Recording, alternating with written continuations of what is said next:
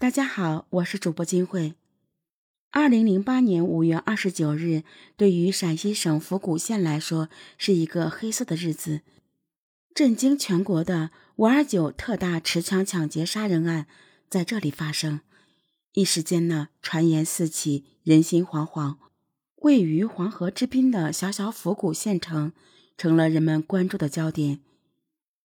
二零零八年五月二十九日上午。陕北高原的阳光显得格外灿烂，有着“美海”之称的府谷显得忙碌而有序。可是，就在这种忙碌有序中，一个令人震惊的消息却打乱了这种格局：有人蒙面打死了两个人，抢走了二百万元现金。这一惊天动地的信息迅速传遍了全县，传到榆林，传到西安，传到了北京。五月二十九日上午九时三十分，府谷县新民镇中六交化工厂职工张艳表、史学晓，按照厂领导史建军的安排，从县城工商银行一次性提取了二百万元现金，整整装了一个麻袋，开着越野车向厂里驶去。十时三十分，当两人行驶在县城附近的孤山沈烟煤检站下行车道时，一辆黑色桑塔纳轿车突然强行超越，将他们逼停。四名蒙面男子从桑塔纳轿车迅速出来，拉开越野车车门。两名蒙面男子，一个手持长筒猎枪，一个手持左轮手枪，对着张彦表和史学晓二话没说，砰砰两枪。张彦表和史学晓还没有做出反应，就倒在了枪口之下。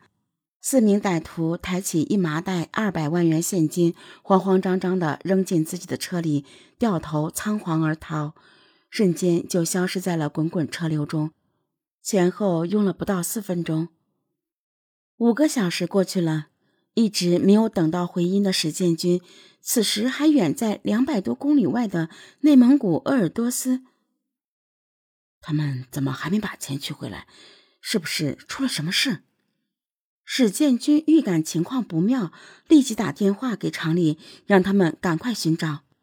下午两时多，厂里职工在孤山沈烟煤检站附近发现停靠在路边的越野车，打开车门一看，只见张彦表、史学晓满脸是血，倒在座位上，人已经僵硬。二零零八年五月二十九日八时许，张红怀、赵国强、彭德华。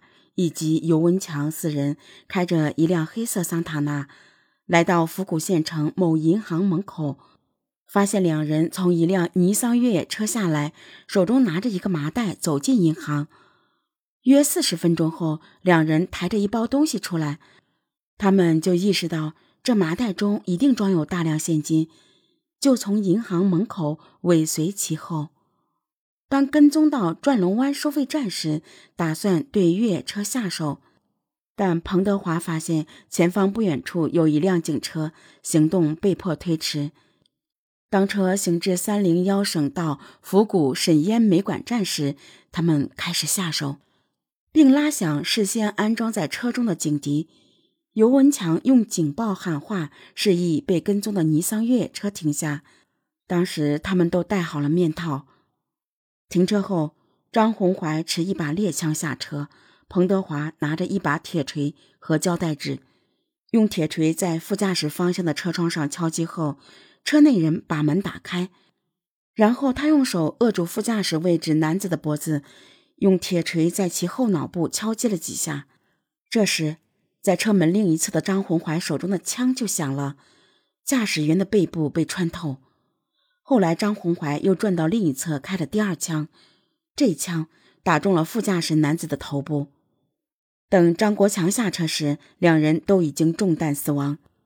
此时，尤文强抱起放在后座的一麻袋现金后，迅速掉头驾车潜逃。五二九案件令许多民警颇感棘手，有的甚至私下议论：这起案件很难破。犯罪分子没有留下活口，现场呢没有遗留任何有价值的东西，目击证人也描述不清。由于发现较晚，从发案到报案中间有近六个小时的空档。经过警方大力摸排，唯一有价值的线索就是一辆无牌照黑色桑塔纳轿车。据十一位目击证人讲述，当时他们有的以为是在拍惊险电视剧，有的人以为是拦车讨债闹纠纷，都没太注意整个过程。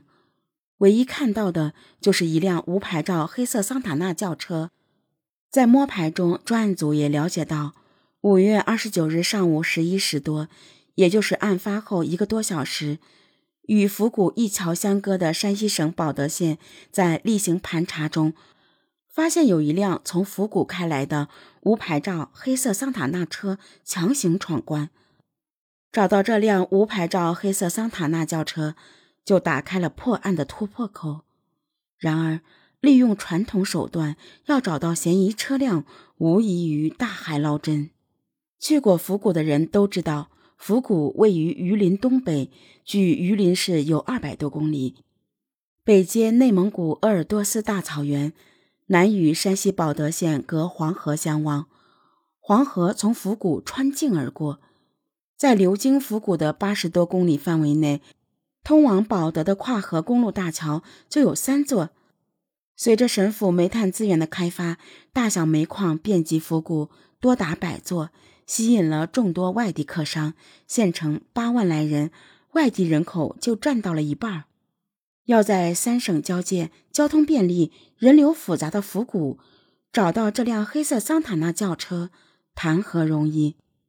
曾任安康市公安局局长、主办过邱兴华大案的秦康健，在案发的沈府公路上先后做了六次测算，发现这里车流密集。每隔一秒就有一辆车通过，在这样的复杂路况下，要找到逃逸的车辆几乎不可能。专案组经过研究，调整思路，果断提出了利用现代科技手段，全力寻找嫌疑车辆。府谷转龙湾收费站是从案发现场通往山西保德的必经之地。专案组调取了案发当天的录像，结果令人振奋。当天十时十二分，一辆黑色无牌照桑塔纳轿车曾经尾随受害人驾驶的越野车。十三分钟后，该车又从该收费站返回，往山西保德县方向驶去。专案组经过反复测算，从作案时间及路线看，这辆黑色桑塔纳轿车符合作案条件，确实有重大嫌疑。更令人激动的是。这辆嫌疑车辆的部分特征和嫌犯特征，在科技力量下出露马脚。